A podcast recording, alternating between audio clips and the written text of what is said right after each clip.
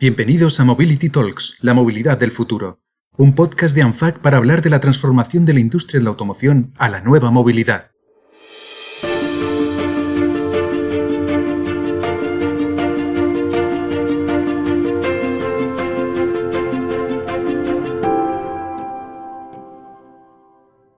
Seguro que muchos de ustedes habrán oído en más de una ocasión durante los últimos días, semanas o meses el concepto de zonas de bajas emisiones, ya existen en algunas ciudades españolas y para 2023 se instaurarán en los municipios de más de 50.000 habitantes. Por lo tanto, estas zonas que restringen el tráfico de los vehículos más contaminantes parten con el objetivo de mejorar la calidad del aire y mitigar el impacto de las emisiones. Ahora bien, ¿cómo deben estructurarse estas zonas de bajas emisiones?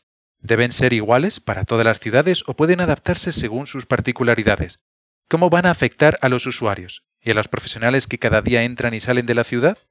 Soy Javier Herrero de ANFAC y hoy queremos dar respuesta a estas y otras preguntas y para ello nos acompañan Antoni Poveda, vicepresidente de Transportes, Movilidad y Sostenibilidad del Área Metropolitana de Barcelona y Borja Caravante, delegado del Área de Gobierno de Medio Ambiente y Movilidad del Ayuntamiento de Madrid.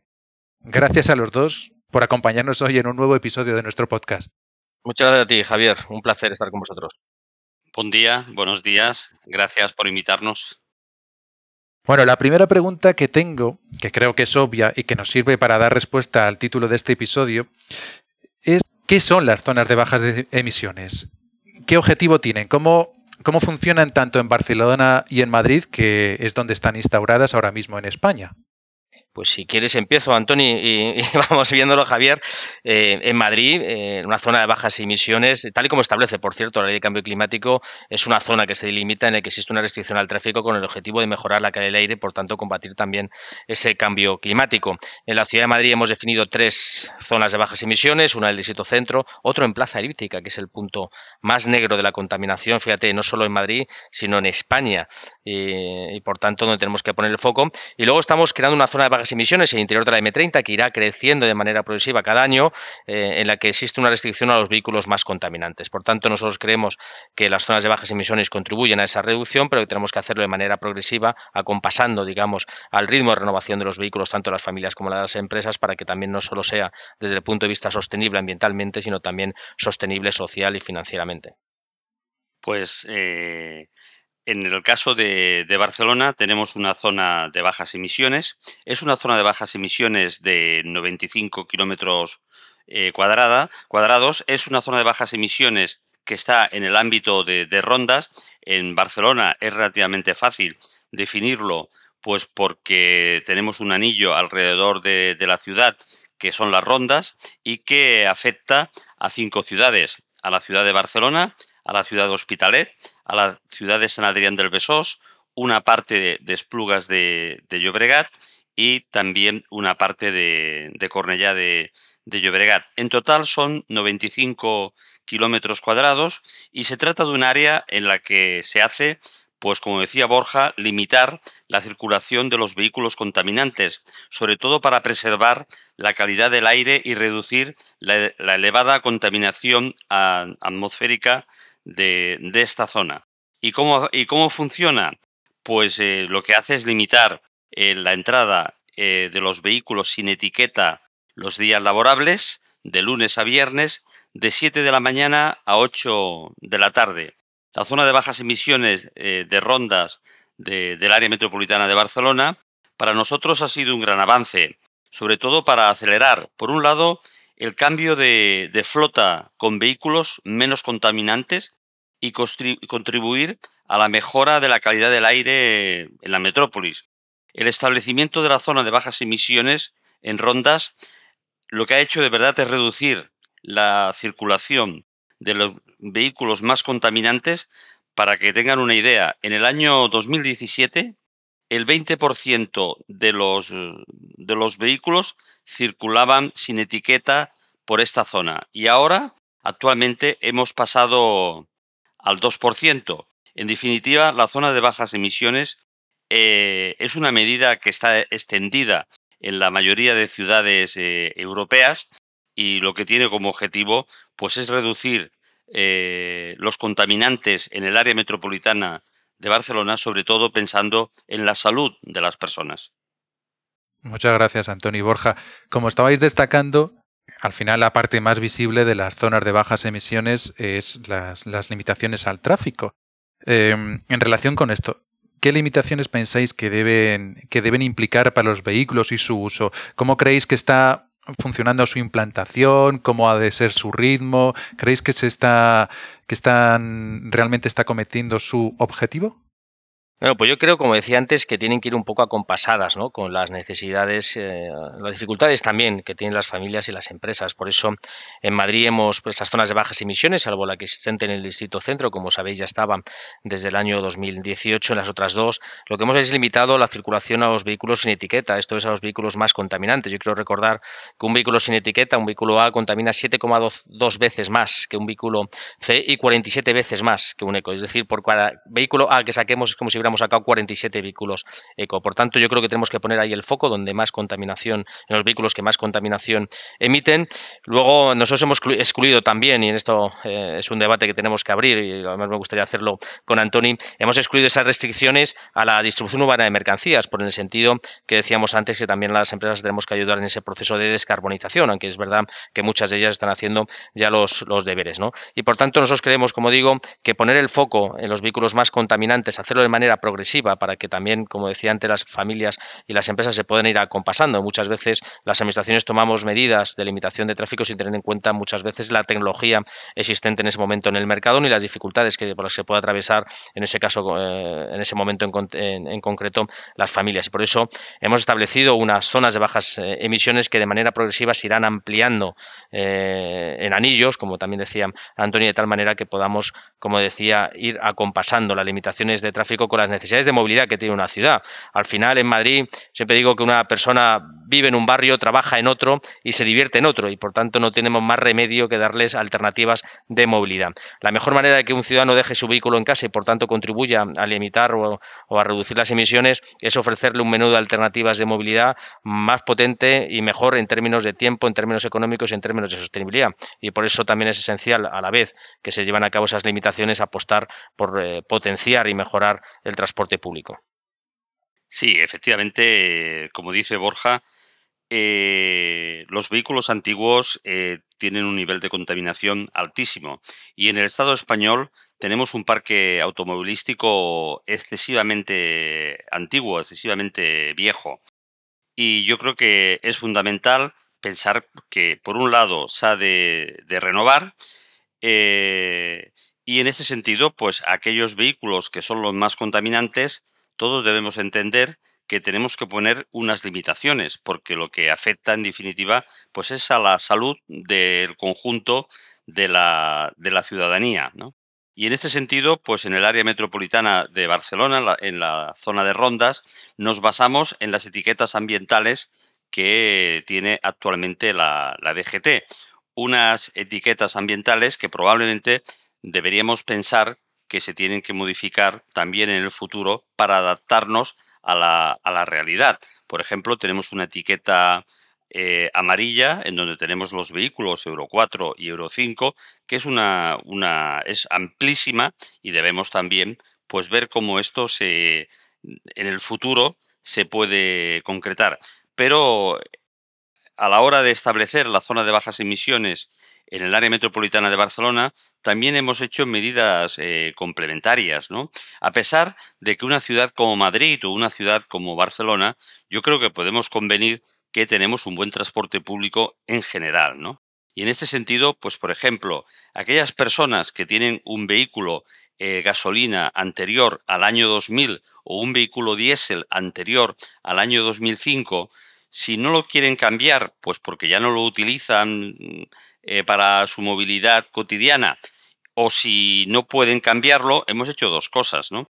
Eh, por un lado, eh, ofrecer tres años de transporte público gratuito a cambio de desguazar el vehículo contaminante. Actualmente, en, en, estos municipios, en el área metropolitana de Barcelona, se han desguazado más de 13.000 vehículos y personas que han solicitado una tarjeta verde pues para poder eh, circular. Y después hemos promocionado también ayudas eh, para cambios de vehículos, ayudas acompañadas con las que se están ofreciendo pues por parte del gobierno del estado para vehículos eh, no contaminantes, ¿no? Y luego también hemos establecido nuevos servicios en infraestructuras, como por ejemplo aparcamientos de intercambio en las estaciones eh, de, cercanías, eh, de ferrocarriles y, hemos hecho también pues una, una red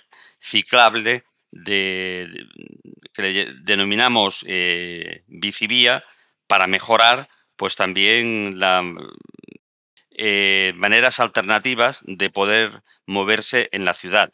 Porque sobre todo tenemos la ciudad, ayer lo decía Jaume Culboni, la ciudad de los 15 minutos, la ciudad de los 30 minutos y la ciudad de los 45 minutos. Hay vecinos en Madrid o en Barcelona que tardan 15 minutos para desplazarse a, a su trabajo, pero también 45. Y es diferente las alternativas que necesita un vecino a otro.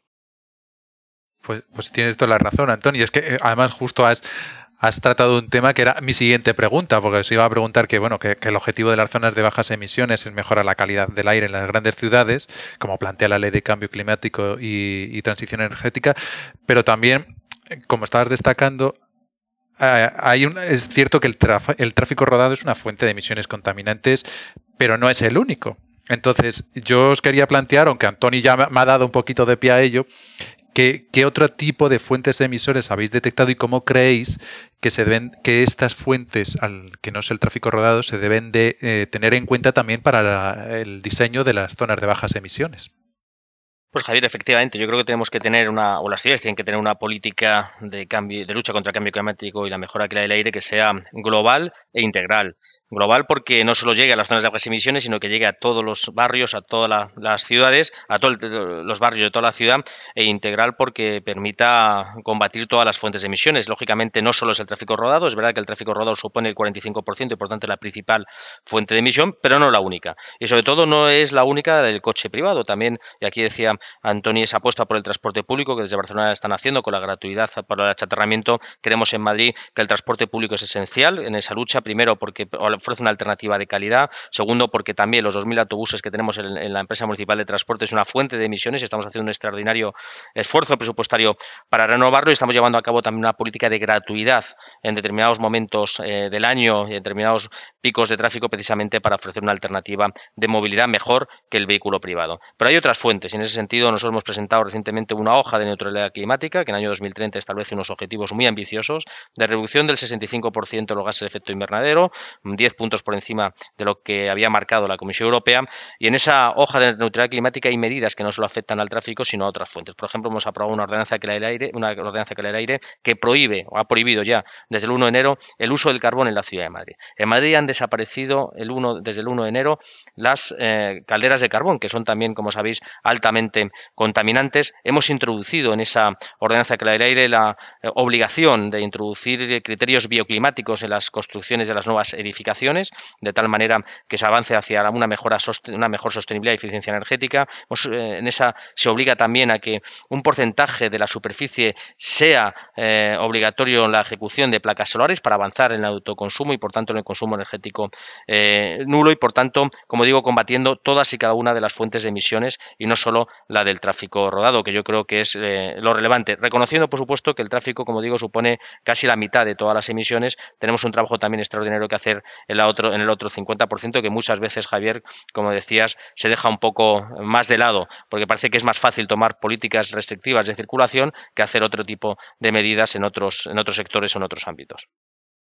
Pues yo creo que la verdad es que en este momento existe un compromiso de todos los agentes pues para reducir las, las emisiones a nivel, a nivel general, ¿no? Yo creo que todo el mundo ha tomado conciencia de la, de la importancia de, de reducir las emisiones. En el área metropolitana de Barcelona es verdad ¿no? que, que la influencia de la movilidad sobre la contaminación atmosférica es altísima, sobre todo en las zonas que es más densa, por descontado que supera el 50%, sobre todo lo que hace referencia a las partículas eh, PM10 y 2,5 y también los óxidos de, nitrógeno. Y en este sentido, nosotros tenemos pues otras infraestructuras que también están trabajando pues para reducir la, contaminación. Por ejemplo, es el puerto de Barcelona. El puerto de Barcelona es un puerto de, muy importante, eh, mucha carga y descarga, eh, muchos cruceros, pero en este momento varios de los cruceros pues que atracan en el, puerto de Barcelona, pues eh, hasta ahora, pues cuando estaban atracados, estaban con carburantes funcionando. En este momento se ha hecho una transformación y, han evolucionado y están conectados eléctricamente. Y esto pues ha reducido de manera importante la contaminación. Y también el propio, el propio aeropuerto. A pesar de que el aeropuerto es un 7% ¿no? de, la contaminación que se genera en el área metropolitana de Barcelona. Pero yo creo que en este momento lo importante es que el conjunto de las administraciones estamos abordando toda una serie de medidas para reducir las emisiones eh, con estrategias de electrificación en el puerto, en el, en el aeropuerto, eh, tenemos tratados internacionales para reducir las emisiones a nivel general y en última instancia también cabe destacar que la transposición y aplicación del conjunto de normas ambientales ha supuesto una gran reducción de las emisiones. ¿no? Creo en la industria, como decía eh, Borja, en el tema doméstico, creo que los residuos también han sido muy, muy importante y eh, creo que hay un tema que, hoy en día nadie puede discutir, ¿no? Y es que la zona de bajas emisiones es la medida más efectiva para mejorar la calidad del aire. Esto, pues, eh, lo dice eh, todos los estudios y la Alianza Europea, pues, de, de Salud lo certificaba recientemente, pues, precisamente en un trabajo que se había realizado. Pues sí, tenéis toda la razón. Muchas gracias a los dos.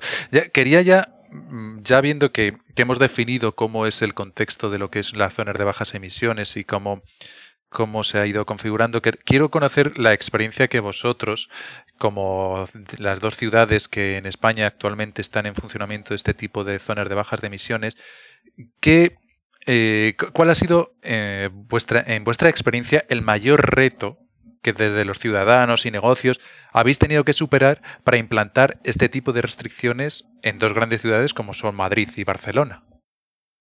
Pues yo creo que, o en Madrid al menos, el principal reto, el principal obstáculo, si me permites, aparte por supuesto de los problemas de gestión y de la dificultad muchas veces que desde el punto de vista de la administración conlleva el gestionar, por ejemplo, en la ciudad de Madrid, eh, una zona de bajas emisiones en el sitio centro por la que acceden todos los días 120.000, una zona de bajas emisiones eh, dentro de M30 que acceden 185.000 vehículos. Es decir, toda esa gestión, por supuesto, es compleja, pero eso no ha sido el principal reto, el principal obstáculo. Yo creo que ha sido el problema de la información. Es decir, eh, los ciudadanos para que conozca, para que cumplan la normativa, primero que tienen que hacer es conocerla. Y yo creo que ha habido mucha discusión, mucho debate y muy poca información. Y muchas veces hay un profundo desconocimiento sobre los vehículos que pueden acceder o no a una zona de viejas emisiones. Y por tanto, si no mejoramos la información, va a ser difícil que los ciudadanos la puedan cumplir, eh, esa normativa. Y en segundo lugar, la sensibilización. Fíjate que yo en ese sentido sí creo que hemos avanzado muchísimo. De igual manera, cuando se, se habló del Madrid Central, ya en el año 2016 generó un debate político, social, económico y demás. En estas últimas zonas de bajas emisiones yo creo que ha habido menos debate. Lo hablaba antes también con, con Antonio, yo creo que la, la conciencia eh, de los ciudadanos cada vez es mayor en, cuanto a la sostenibilidad. Fíjate bien que si todas las empresas empiezan a apellidar eh, sostenibles es porque las decisiones de compra cada vez la tomamos eh, en función también de esos criterios verdes o de sostenibilidad y por tanto los ciudadanos cada vez tenemos mayor conciencia de la necesidad de tomar medidas, por mucho que esas puedan parecer en un principio perjudiciales, medidas que van a contribuir a que las ciudades sean más habitables, más saludables y por tanto más sostenibles. Y en ese sentido yo creo que ahí es donde está el principal reto, ¿no? en informar a los ciudadanos. Y tenemos un reto aún mayor con esta ley de cambio climático donde introduce que todas las ciudades de más de 50.000 habitantes tienen que tener zona de bajas emisiones y por tanto 149 ciudades de España las van a tener. La dificultad para los ciudadanos es que esas zonas de bajas emisiones tengan distintos criterios y por tanto, como decía al principio, el reto va a ser en informar a los ciudadanos cuáles son los criterios y los modos y las posibilidades de acceder a dichas zonas de bajas emisiones. Sí, mm, yo estoy bastante de acuerdo con lo que, en ese sentido, con lo que comenta eh, Borja, ¿no? Eh, el reto en este momento lo vamos a tener en 148 grandes núcleos urbanos, 148 ciudades que en el año 2023 van a tener que tener una zona de bajas emisiones. Yo creo que en general los ciudadanos aceptan, ¿no? Pues que no podemos vivir en núcleos urbanos eh, con niveles de contaminación tan altos, porque afecta de manera muy importante a la, a la salud de las personas. El tema es, a mi modo de ver, es cómo hacemos pedagogía, sobre todo para aquellos eh, sectores, a veces minoritarios, que se resisten a, aceptar estas medidas.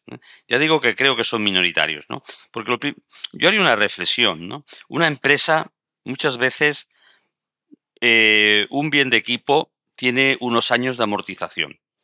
Un vehículo, ¿en cuántos años se debería amortizar su vida útil? Pues claro, estamos hablando, en, este caso, a veces de vehículos que tienen más de 20 años. Eh, ¿Qué ha cambiado mucho?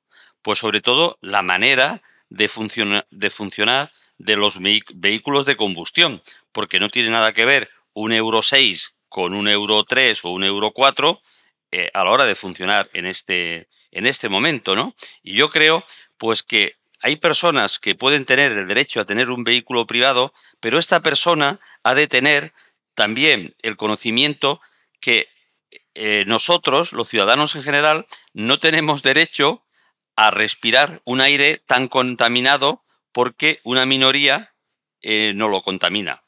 Porque queremos tener pues también el derecho a la salud. Y esto creo que es importante. Por eso eh, es importante potenciar el transporte público para que tengan alternativas y es importante pues dar ayudas para que estas personas puedan evolucionar a un vehículo nuevo si es que lo necesita. Porque muchas veces no es solamente un tema de poder adquisitivo, que a veces lo es. A veces es un tema también de principio de decir, yo tengo un coche que funciona, ¿por qué lo tengo que cambiar? Pues hombre, tienes un coche que funciona, pero que está matando a personas o que está poniendo enfermas a personas. Y esto es un tema también de solidaridad entre todos. Y yo creo que aquí, pues tenemos que, sobre todo, eh, hacer mucha, mucha pedagogía. ¿eh? Creo que lo importante es la, la pedagogía. Hace 50, 60 años en nuestras ciudades pues prácticamente no había vehículos. En el año 1950, en el año 1960, las ciudades funcionaban con muy pocos vehículos. En 40 o 50 años esto se ha multiplicado exponencialmente, ¿no? Y en este sentido, pues creo que hay un cierto consenso por parte de todas las administraciones, independientemente del color político, y yo creo que aquí sería muy importante hacer una apuesta por conseguir mucha, mucha pedagogía para precisamente para que las zonas de bajas emisiones sean un éxito, porque esto es lo que nos va a permitir mejorar el futuro, luchar contra el cambio climático y sobre todo, ya digo, mejorar mucho la salud de la, de la ciudadanía. Totalmente de acuerdo, porque además, en relación con lo que estabais diciendo, ya que, ya que hemos dado pie a ello, y lo hemos avanzado al principio del podcast, el año que viene eh, van a entrar en, eh, tal y como marca la ley de cambio climático, en las ciudades de más de 50.000 habitantes entrarán en funcionamiento todas estas zonas de bajas emisiones. Como ya estabais hablando, pues teniendo en cuenta vuestra experiencia, aunque ya la habéis adelantado un poquito, ¿consideráis que su configuración ha de ser igual para todas las ciudades o que se deben ajustar según las pautas específicas, como puede ser el volumen del tráfico, el nivel de contaminación, la dimensión de las ciudades? Es decir, bajo vuestra experiencia, ¿cómo se ha de aplicar o cómo se debería de pensar aplicar para las, las ciudades que van a tener que que implementar estas zonas de bajas emisiones a partir del año que viene.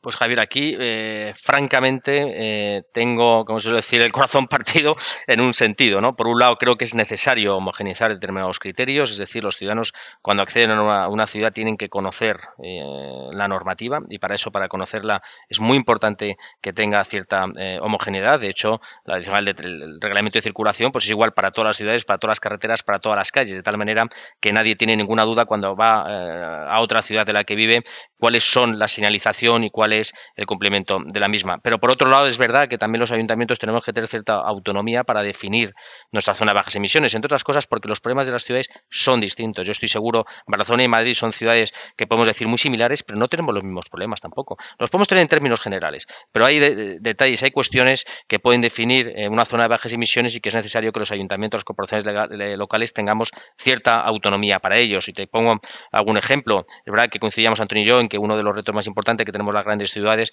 ahora mismo es la distribución urbana de mercancías, especialmente en las áreas, eh, en, las áreas del centro de las ciudades. Es un, reto que compartimos nosotros, pero estoy seguro que de las otras 147 ciudades, pues eso no será un problema. Nosotros tenemos problemas de ser capaces de asumir un millón de desplazamientos que se, que se llegan todos los días a Madrid de gente que no vive en nuestra ciudad. Pues eso nos pasará a Madrid, a Barcelona, a Málaga y Valencia, pero seguramente poco más. Y por tanto tenemos que tener cierta autonomía para tener, eh, como digo, eh, dar respuesta a esas necesidades singulares de cada una de las ciudades. Pero lógicamente tiene que haber una normativa o una base eh, igual para todos como digo, para que los ciudadanos cuando cambiemos de ciudad tengamos un mínimo conocimiento de cómo comportarnos, cómo conducir y si se puede acceder o no a esas zonas de bajas emisiones. El gobierno está elaborando un real decreto precisamente zona de bajas emisiones en la que incorpora determinados criterios y nosotros ya hemos hecho alguna alegación al mismo porque hay cuestiones de ese real decreto que no compartimos. Otras nos parece bien, como digo, para definir ese marco regulatorio mínimo en el que las ciudades nos podamos establecer y por tanto eh, que los ciudadanos tengan cierta certidumbre cuando circulan por una ciudad distinta en la que, en la que viven. Sí, yo creo que, las zonas de bajas emisiones, eh, los cascos urbanos en general han cambiado mucho, ¿no? Porque si hoy vamos a algunas de las ciudades españolas, veremos que prácticamente pues el centro está peatonalizado. ¿eh? Y en sí mismo, aunque ha sido pues por la peatonalización de las ciudades, eso ella es una zona de bajas emisiones, pues porque está limitada al paso de los vehículos eh, privados. Y creo que esto ya es un paso importante, ¿no? Pero por otro lado, pues bueno, creo que la zona de bajas emisiones que tenemos que poner en marcha eh, en el año, el año próximo han de ser relativamente significativas, ¿no? Pues para que todos los ciudadanos y, con unas normas para que todos los ciudadanos pues sepan eh, a qué atenerse, ¿no? Pero visité hace poco Berlín y estuve estudiando y mirando pues con los eh, responsables políticos y técnicos de Berlín eh, su zona de bajas emisiones que lleva funcionando más años que las nuestras, ¿no? Ellos me, hicieron una, bueno, me dieron unos datos que creo que también va a pasar mucho en nuestras ciudades. Eh, ellos ya desde el año 2015 están en zonas de bajas emisiones y entonces tienen limitado eh, una parte importante del casco urbano de, Berlín eh, la limitación pues, de los vehículos más contaminantes. Lo que se ha producido con, con la definición de la zona de bajas emisiones de Berlín es que todo el entorno metropolitano que está fuera de la zona de bajas emisiones de Berlín también han cambiado sus vehículos. Han cambiado sus vehículos porque como no pueden entrar en la ciudad de Berlín cuando tengan que entrar, pues aunque no sean vecinos de, del entorno de la zona de bajas eh, emisiones, se han visto de alguna manera pues eh, la necesidad de cambiar su vehículo a buscar un vehículo pues menos contaminante, ¿no? Y creo que esto es un cambio importante. Y creo que este fenómeno también se va a producir en nuestras ciudades. En Barcelona ya hay otras ciudades que han creado zonas de bajas emisiones, San Joan de Espí, San Cugat, en este momento, pues eh, el Prat, San Felipe, en fin, están todas las ciudades eh, haciendo su ordenanza para concretar las zonas de bajas eh, emisiones y al menos en el área metropolitana de Barcelona, que son 36 municipios, van a ser zonas de bajas emisiones amplias y que de alguna forma estoy convencido que va a ayudar a cambiar los vehículos no solamente de, esta zona de más de 3 millones de ciudadanos, sino que esto va a afectar a toda Cataluña, por ejemplo, a que los vehículos aquellos que no tienen etiqueta, pues de alguna forma dejen de circular. Porque tenemos que pensar que eh, en, las zonas urbanas nos afecta el óxido de nitrógeno y, las partículas, ¿no? sobre todo del diésel. Pero tenemos que pensar que en el Pirineo la gasolina, aquellos vehículos más antiguos, pues también afectan al CO2 y al cambio climático. Y esto es muy importante, ¿no? Y es por eso que incidimos mucho en la necesidad, como decía Borja, ¿no? De aquellos vehículos antiguos que, que contaminan 40 eh, veces más que un vehículo nuevo, pues que nos está afectando absolutamente a todos nosotros. Como, tal y como recogiendo tus palabras, Antoni, todo esto es, implica una serie de, restricciones a los vehículos más contaminantes, pero también implica, evidentemente, la entrada de nuevos vehículos, de nuevas tecnologías de cero y bajas emisiones. ¿Consideráis que con la entrada de estas zonas de bajas emisiones en 2023 puede suponer un elemento para impulsar la entrada de vehículos electrificados y ayudar a la renovación del parque automovilístico? Pues no cabe duda, yo siempre digo lo mismo, o sea, la zona de bajas emisiones no solo tenemos que entender o no tenemos que entender como una eh, un instrumento de restricción del tráfico, sino como un instrumento de impulso para la renovación de la flota. Y eso es esencial. En Madrid la, edad media de la flota está entre 11 y 12 años y estoy seguro que es de las más altas de ninguna otra capital o ninguna otra ciudad ni española ni europea. En ese sentido, la zona de bajas emisiones impulsa la, necesariamente la renovación de la flota. Y como decía Antonia al principio de esta conversación, es necesario también llevar a cabo una política de ayudas para que precisamente se puedan renovar esos vehículos y por eso hemos sacado ahora una, línea de ayudas de 10,5 millones de euros para renovación de los vehículos, tanto eléctricos eh, o cero, eco y C, y desde luego esto va a impulsar la electrificación de, las ciudades. En ese sentido, también las administraciones tenemos muchos deberes que hacer. En primer lugar, tener esa labor ejemplarizante en el sentido de que debemos dotarnos de una infraestructura de recarga, no solo en la vía pública, sino también en aquellos aparcamientos que gestionamos, y por tanto romper definitivamente ese círculo vicioso que tantas veces hemos hablado, según el cual no hay infraestructura de recarga porque no hay vehículos eléctricos, no hay vehículos eléctricos porque no hay infraestructura de recarga y por tanto convertir eso en un elemento no que disuade, sino que impulsa la electrificación definitiva de nuestras eh, ciudades. Pero lógicamente esa política de ayudas también permite que las familias o, las empresas puedan también cubrir ese gap eh, que en la compra inicial eh, del vehículo eléctrico todavía sigue siendo un poco más caro. El vehículo eléctrico es un vehículo netamente urbano, por su autonomía, por sus condiciones y por sus características, y que por tanto en una ciudad como Madrid, una ciudad como Barcelona, una ciudad como esas de las 149 ciudades que van a tener bajas emisiones, es un instrumento, un vehículo que se puede utilizar perfectamente, cuya autonomía ya es suficiente para que llevar a cabo los desplazamientos diarios de las personas y por tanto yo creo que las ciudades van a apostar por la electrificación y que las zonas de bajas emisiones van a ser un impulso definitivo y decidido para poder avanzar en esa electromovilidad. Mm, sí, yo también estoy totalmente de acuerdo, ¿no? Eh, en este momento hay un debate en, nuestras ciudades. La movilidad eh, la ciudadanía empieza a ser consciente de que se tiene que producir de manera diferente. Vemos, por un lado, el debate y la aceptación a una movilidad compartida. Eh, todo el sharing yo creo que tiene mucha importancia en nuestras ciudades.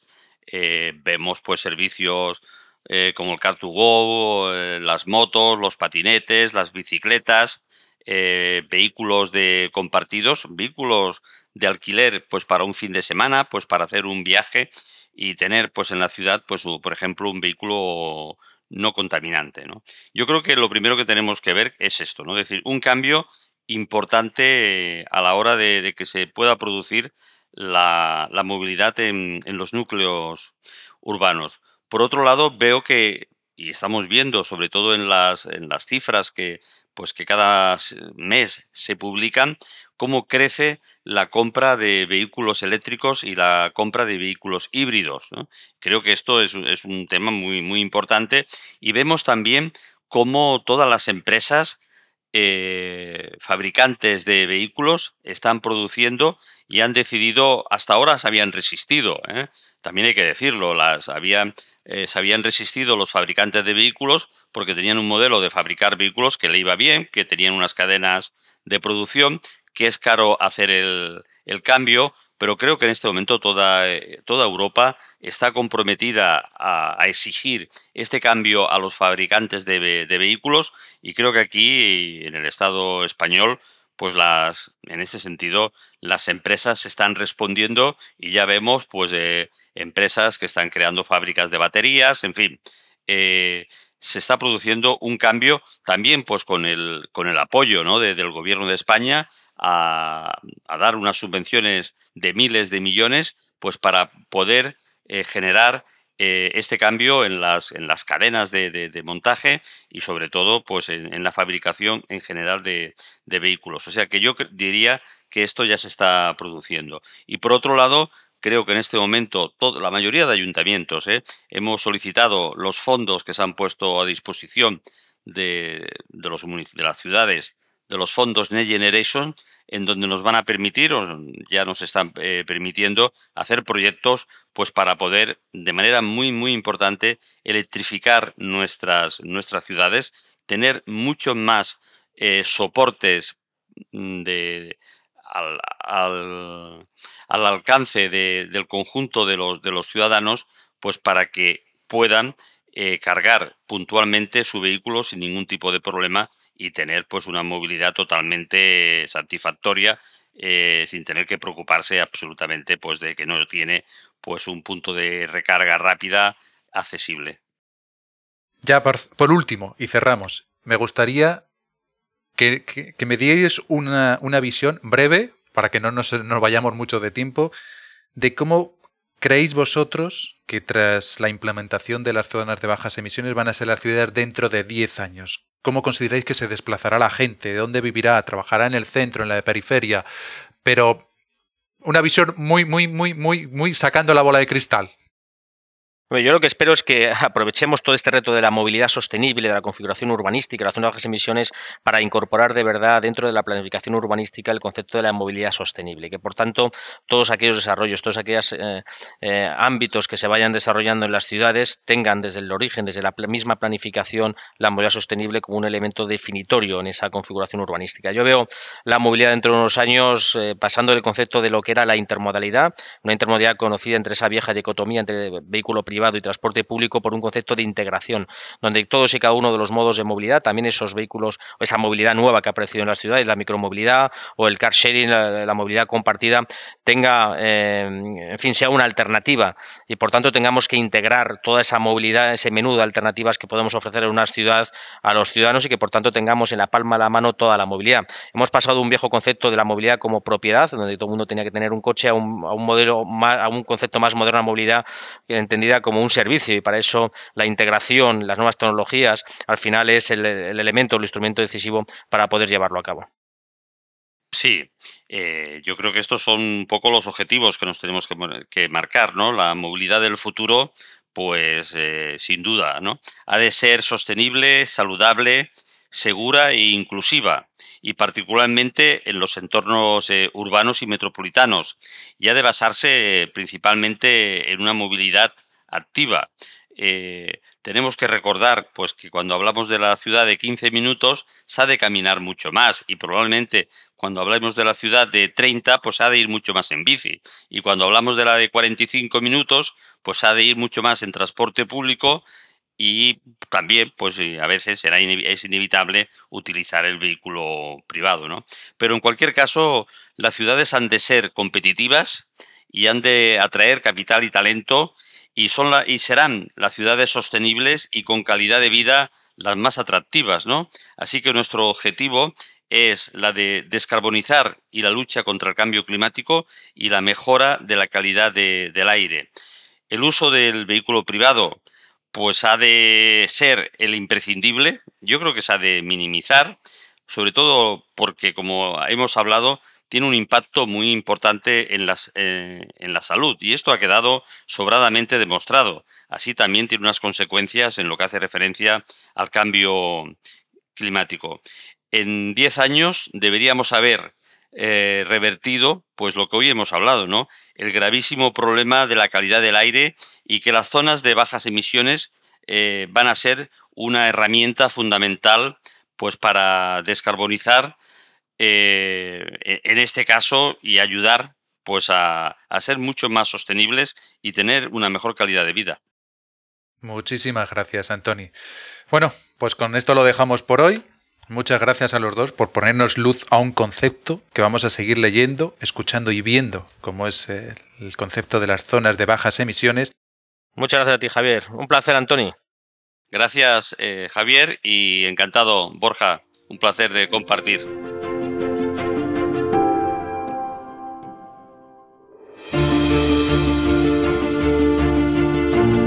Y a ustedes, oyentes de este podcast de ANFAC, dadle las gracias una vez más y emplazarles a escuchar un nuevo capítulo con más claves de la que será y ya es la movilidad del futuro.